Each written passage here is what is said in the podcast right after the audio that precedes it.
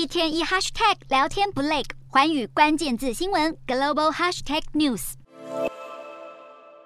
美国热乎乎的房市开始降温了吗？部分卖家已经开始降价出售，而原因正是房贷攀升。三十年房贷利率现在突破百分之五，是去年的近两倍。再加上通膨飙升，美国联准会不断升息，自今年一月以来，美国房屋销售量已经下滑百分之二十一。房地产融资成本上扬，代表背负房贷的家庭必须勒紧荷包，也让潜在买家打退堂鼓，进一步拖累房屋价格和开发。各国央行升息会如何影响房贷户？以美国为例，大部分买家采用长达三十年的固定利率，在过去五年中，调整式利率抵押贷款只占传统房贷大约百分之七，但相较之下，其他国家通常顶多只有一年是固定利率，或者采用和官方利率联动的浮动利率房贷。像是纽西兰央行过去十个月七度升息，房价则由去年十一月的高峰回跌百分之十一，甚至跌幅可能达到百分之二十。而曾经撰写国际货币基金全球房价报告的日本学者平田秀明则是预测，全球房市在二零零二三和二零二四年会同步下跌。